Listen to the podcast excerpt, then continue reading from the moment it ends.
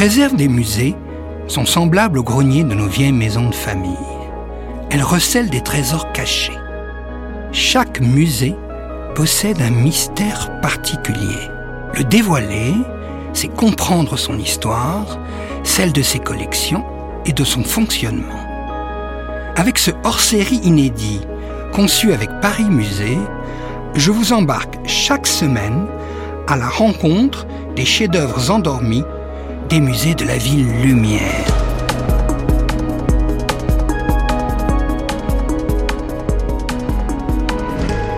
Laissez-vous emporter par une fabuleuse traversée dans les entrailles des catacombes, les dédales du palais Galliera, du musée Carnavalet et de bien d'autres encore.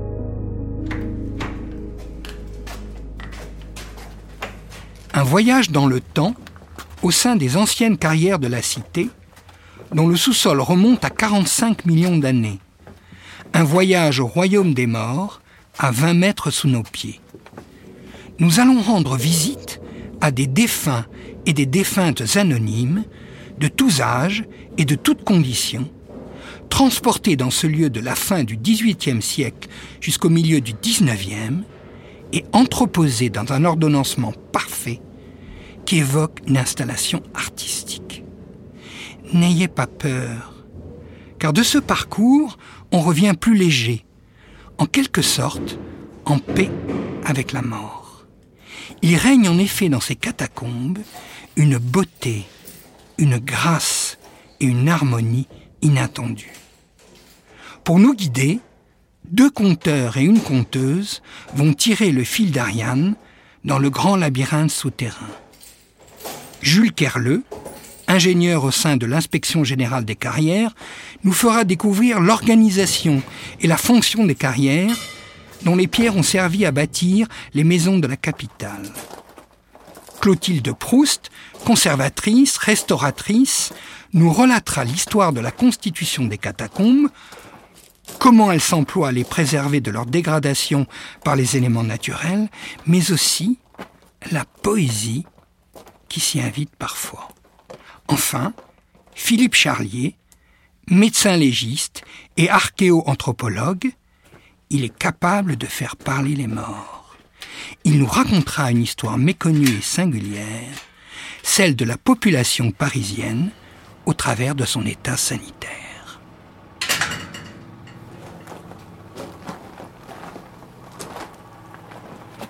Eh bien bonjour, nous venons d'arriver maintenant dans les mystérieuses catacombes de Paris et nous sommes accueillis par Jules Kerleux, qui est ingénieur de l'inspection générale des carrières.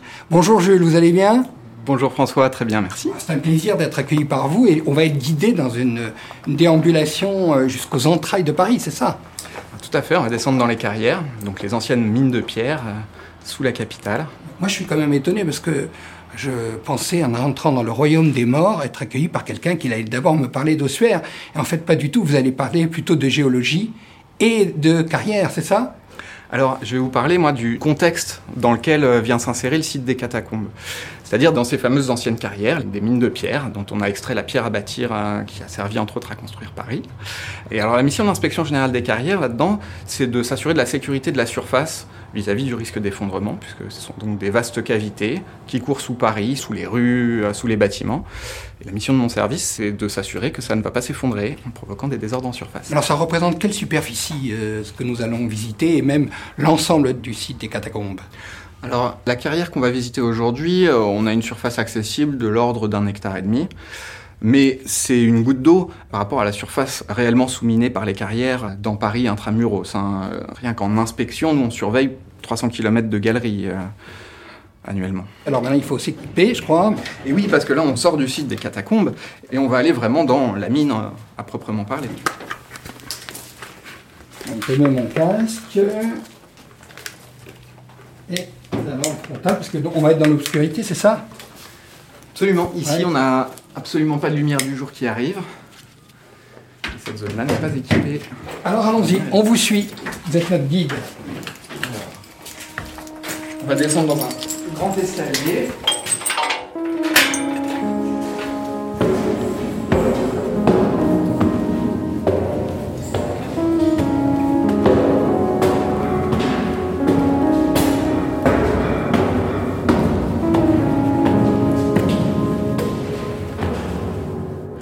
Maintenant nous sommes descendus à 15 mètres de profondeur, d'ailleurs on entend l'écho autour de nous, et vous nous disiez, Jules, tout à l'heure, en préambule, que en fait c'est presque une remontée dans le temps, puisqu'on va descendre euh, en même temps dans un espace qui euh, correspond à 45 millions d'années, c'est ça? Et oui, c'est ça. Là, les, les, roches qui nous entourent ont été formées il y a 45 millions d'années, au fond d'un océan peu profond.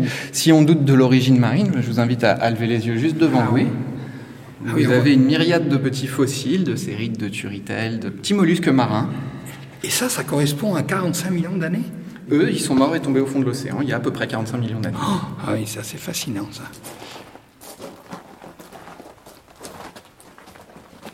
Donc Jules, là, on va vers euh, en fait la carrière. C'est presque bas de plafond, et je vois au-dessus de nos têtes un espèce de, de conduit noir, de fil noir. Ça correspond à quoi ça? Ce gros trait noir, euh, tracé euh, probablement à la fumée, c'est euh, le fil d'Ariane qui euh, guide les visiteurs lors des premières visites dans les catacombes. On est en 1809. 1809.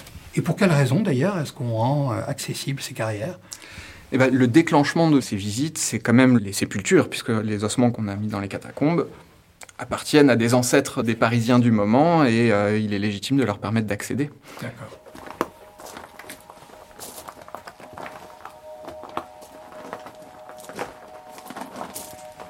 Alors Jules, vous avez voulu nous emmener dans un endroit particulier qui est une hague de carrier, c'est ça? Oui, alors... Euh, Qu'est-ce que c'est qu'une hague? Dans cette ancienne carrière, pour ainsi dire, euh, brute d'exploitation, on longe des petits murs en pierre sèche, ouais. donc sans mortier, sans maçonnerie, qui ont l'air d'être juste empilés entre le sol et le plafond. Alors qu'est-ce que c'est que ces hagues? C'est des petits murs dont la fonction principale est de retenir le remblai. Et ce qui est assez marrant, c'est que les premiers aménagements de l'ossuaire ont été faits par des gens qui avaient l'habitude de monter des hagues dans le cadre de la consolidation euh, et de la construction des galeries euh, d'inspection.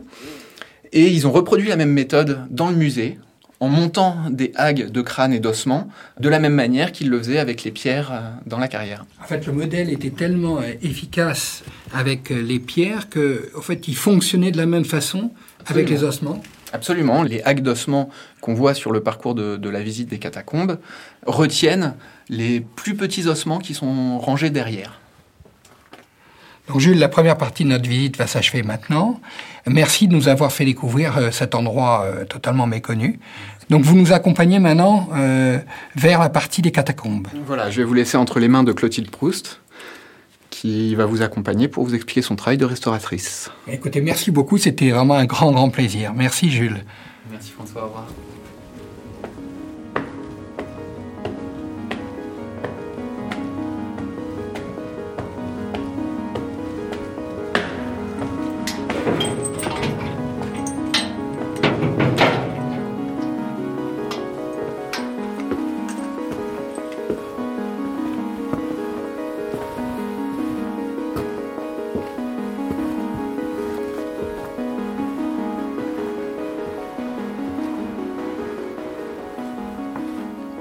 Alors maintenant, nous sommes accueillis par Clotilde Proust dans la partie proprement dite des catacombes, là où se trouve l'ossuaire. Bonjour euh, Clotilde, comment allez-vous? Bah, Très bien, bonjour François. Ah, Merci beaucoup d'être notre guide pour cette partie qui est encore plus mystérieuse. Alors tout à l'heure, dans les carrières, on a suivi un fil d'Ariane. Et maintenant, c'est vous, les fils d'Ariane imaginaires, qui va nous guider à travers l'ossuaire, les ossements. Donc on, on vous suit. C'est par là. Alors, là, quand on arrive tout de suite, euh, on est presque arrêté au- aux portes du royaume des morts par un linteau sur lequel il y a une inscription. Alors, quelle est cette inscription? Arrête, c'est ici l'empire de la mort. Alors, la première question qu'on se pose une fois qu'on a passé la porte, le seuil, c'est pourquoi tous ces ossements sont ici? Quel est l'élément historique, j'imagine, déclencheur, qui a fait qu'à un moment donné, on ait décidé d'installer dans des carrières les ossements de la population de Paris. Donc les cimetières parisiens étaient euh, pleins comme des œufs, particulièrement le cimetière des Saints Innocents, situé au niveau des Halles aujourd'hui, débordait. Et débordait d'ossements tant et si bien que les habitations alentours euh, voyaient des ossements humains se déverser dans leurs caves, ce qui représentait un risque sanitaire non négligeable avec les corps en décomposition. Et à partir de ça, qu'est-ce qu'on a décidé alors? Vers la fin du XVIIIe siècle, 1780 à peu près, le choix a été fait de les déverser dans les carrières de Paris. Et comment ça s'est fait? En combien de temps ce transfert s'est opéré? Alors pour les saints innocents, le transfert a duré 18 euh, mois. Donc c'était avant la Révolution française et les ossements étaient littéralement déversés par les puits jusqu'à 20 mètres sous terre. Alors maintenant, on va rentrer dans la partie vraiment de ce qu'on appelle la hague. Qu'est-ce qu'elle représente euh, dans la partie des ossuaires? Alors le terme hague a été repris euh, par rapport à cet univers euh, des carrières. Et donc une hague, c'est un mur d'ossements humains, principalement les os longs, euh, tibia, fémur, mais également des crânes qui sont alignés ou qui forment des figures. Est-ce qu'on peut aller maintenant découvrir les figures Allons-y.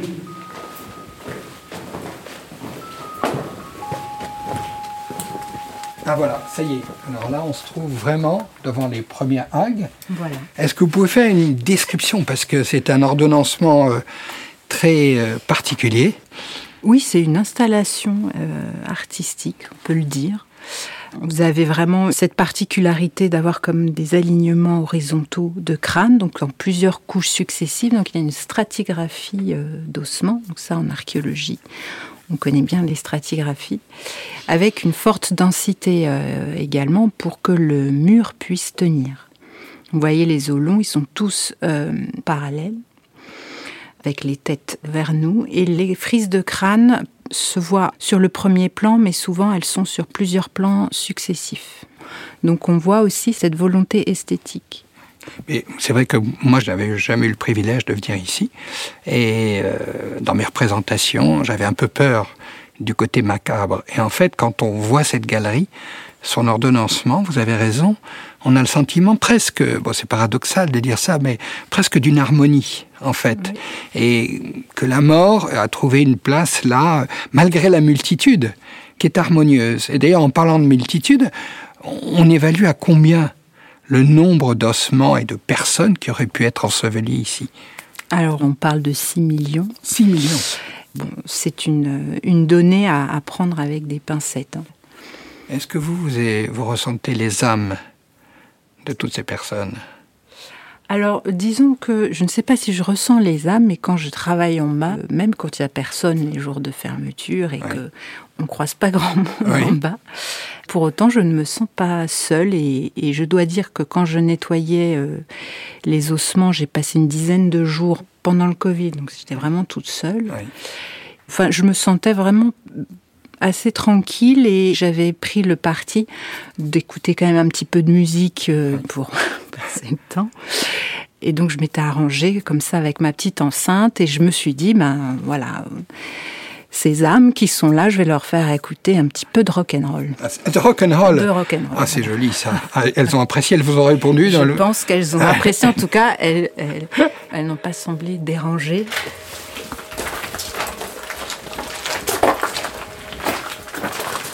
Clotilde, là, on rentre véritablement dans euh, presque le cœur de votre métier. C'est-à-dire la restauration des algues qui se sont effondrées. D'ailleurs, on arrive euh, dans un endroit euh, assez dégradé par l'eau, l'humidité. Oui, alors ici, donc on est hors parcours de visite.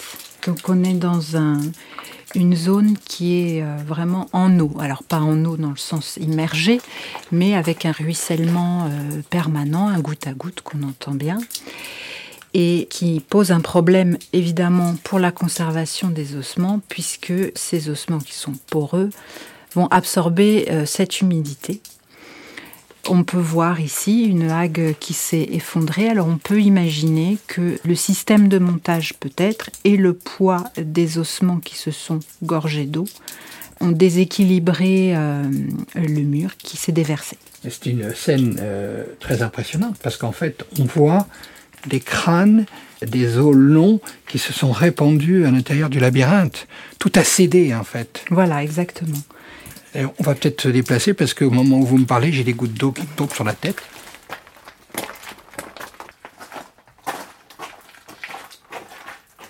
Alors, je comprends bon que les éléments naturels sont des éléments de dégradation, mais que malheureusement aussi euh, l'homme intervient et que parfois euh, il y a des dégradations qui sont opérées par des visiteurs. C'est vrai ça? Et oui, alors parmi les facteurs de dégradation, il y a évidemment le facteur humain. Et qui fait quoi? Alors ça peut être de, façon euh, tout à fait euh, vraiment non volontaire. C'est euh, le visiteur qui ne sait pas et qui, par exemple, a un sac à dos ah et qui, en se tournant, euh, va frotter un mur ou peut-être envoyer promener un crâne de façon totalement involontaire parce qu'il ne sait pas mm. qu'il faut retirer son sac à dos.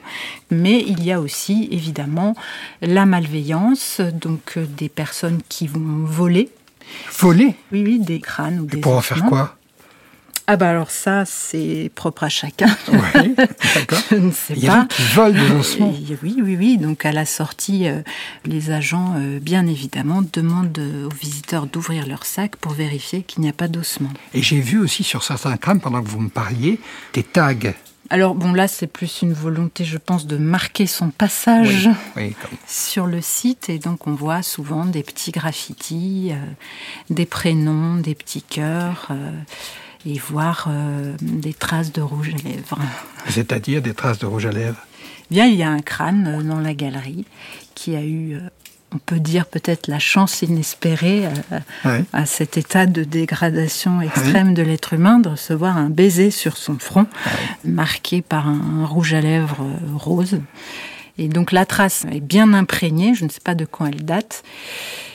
Donc ça montre le lien affectif certain du visiteur pour le site, mais pour autant c'est une dégradation. Donc là c'est pas le baiser de la mort, mais c'est le baiser aux morts ou à la mort. Voilà. C'est joli. Euh, ici prend fin euh, la deuxième partie de cette visite.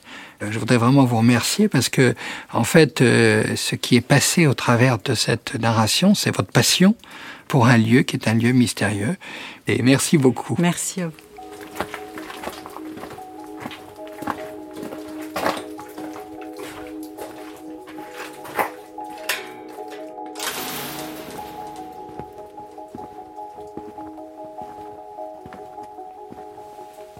Nous venons de quitter Clotilde Proust, qui nous a parlé euh, d'une manière à la fois poétique, pédagogique euh, et spirituelle du parcours à l'intérieur de l'ossuaire. Et maintenant, nous arrivons dans un lieu qui s'appelle Les Réserves. Et dans ce lieu, je découvre Philippe Charlier, qui est médecin légiste, archéoanthropologue. Bonjour Philippe. Bonjour. Donc euh, j'arrive et je vous vois en train de finalement de manipuler des os et des têtes. En fait, c'est pas des os, c'est pas des têtes, c'est pas un amoncellement d'ossements, c'est des milliers de patients qui ont une histoire à nous raconter et qui ont euh, des maladies, qui ont des vicissitudes de leurs cadavres à nous, à nous transporter. C'est un formidable terrain de jeu pour un médecin légiste de pouvoir travailler dans les catacombes. C'est presque un rêve. Alors je dirais plutôt un terrain de chasse, car on reste quand même professionnel. Mais c'est un terrain d'investigation euh, extraordinaire. Le seul problème, c'est qu'on n'a pas la datation exacte de nos patients. Il nous manque leur date. Alors certes, on pourrait le faire en faisant un dosage de carbone 14 pour chacun des patients qui nous intéressent, ce qui serait assez coûteux, ce qui serait un peu destructeur. Il pourrait être autant euh, du XIVe euh, siècle ou du XVIIIe euh, ou du XVIe siècle. Rien physiquement ne nous permet de le dire de façon précise. Donc il faut considérer que c'est une sorte de, pour l'instant, sépulture collective de plusieurs millions de personnes. Le chiffre est justement à, à préciser. Et on fait une sorte de paléopathologie, c'est le terme, globale et évolutive au fur et à mesure du temps, sous réserve de faire ces datations, qui nous permet de voir comment les maladies naissent, vivent et meurent, et interagissent les unes avec les autres. Là, on est en train de regarder une, voilà, une mâchoire, et puis alors vous me dites qu'il y a une, une carie. Oui, il y a une carie cavitaire assez importante sur la première molaire inférieure gauche, qui était rempli de, probablement de matériel alimentaire euh, du vivant de l'individu, ce qui donne une odeur assez euh, savoureuse, on va dire. Mhm. Mais surtout, ce qui est intéressant, c'est qu'en plus de cette carie, il y a aussi donc une autre carie sur la, molaire de derrière, qui est toute petite, qui commence à grossir, et du tartre dentaire.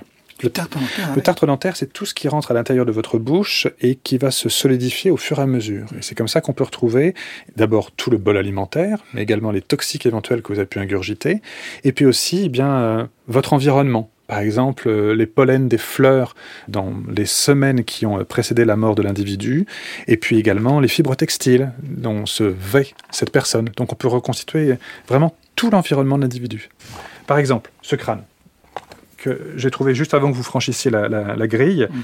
là, c'est le crâne de quelqu'un qui est porteur d'une syphilis. Ah, vous savez ça? Parce qu'il y a des lésions au niveau du crâne qu'on appelle caries sicca le crâne est abîmé par le temps qui passe, par l'humidité, etc. Mais on a vraiment des lésions qui sont euh, caractéristiques de la syphilis au stade ultime, le moment où le, le tréponème pâle, la bactérie, se développe dans l'épaisseur de l'os et finit par le grignoter de l'intérieur.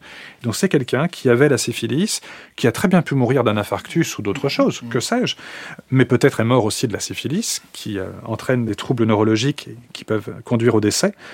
Si on voulait extraire l'ADN du tréponème pâle, on pourrait le faire d'abord pour confirmer le diagnostic, et petit 2, pour savoir si le tréponème pâle de cet individu, qui est peut-être daté du XVIIe, du XVIe ou du XVIIIe siècle, que sais-je, eh bien, a subi une petite évolution par rapport au tréponème pâle du XIXe ou du XXe ou du XXIe siècle, ce qu'on appelle la micro évolution des maladies infectieuses.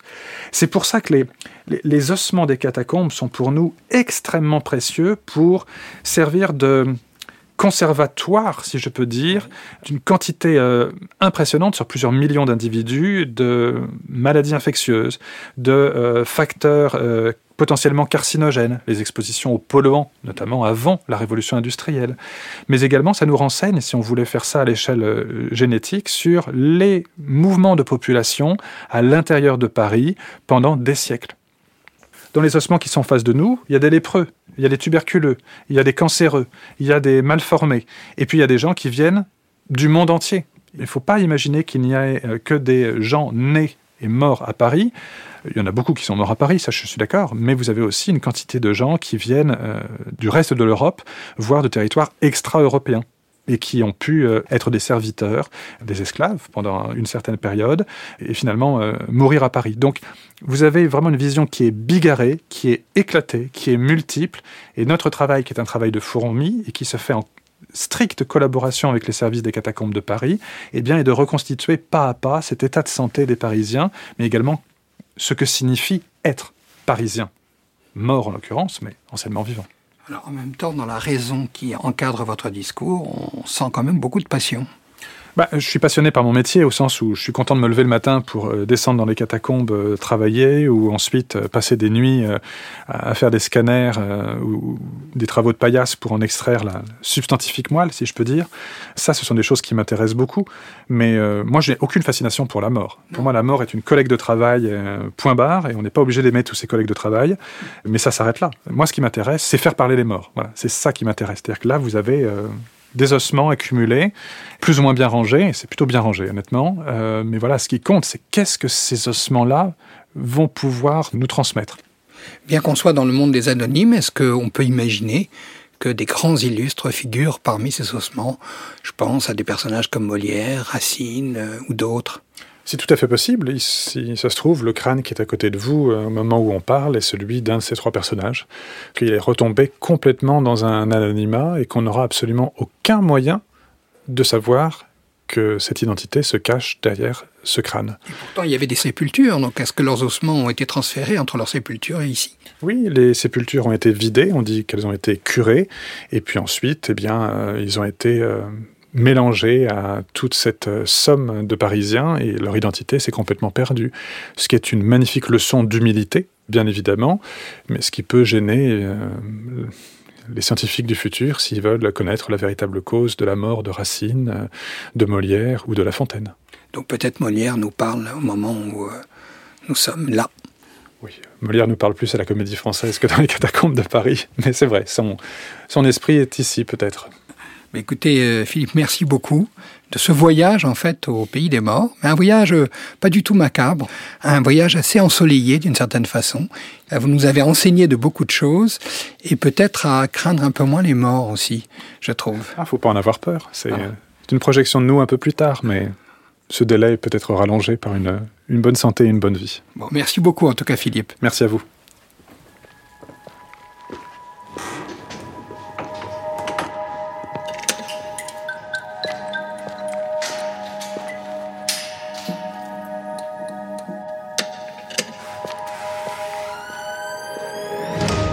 Vous venez d'écouter le hors-série de chefs-d'œuvre en réserve conçu avec Paris Musée. Pour découvrir les réserves d'autres institutions, retrouvez l'ensemble des épisodes de la série sur toutes les plateformes de podcast. N'hésitez pas à nous faire part de vos commentaires, étonnements ou envies. Et en attendant, pour ne rater aucune sortie, abonnez-vous. Chef-d'œuvre en réserve est une création originale, l'Acme Productions, développée en collaboration avec Paris Musée, d'après une idée originale de François Genesini. Rédaction en chef et direction de production Victoria Lebolox Salama. Production et éditorialisation Marie-Laurence Chéry. Réalisation son Nicolas Mollet. Prise de son Yanis Dokuto et Ismaël Kamara. Enfin mixage Ben Oriel. À bientôt!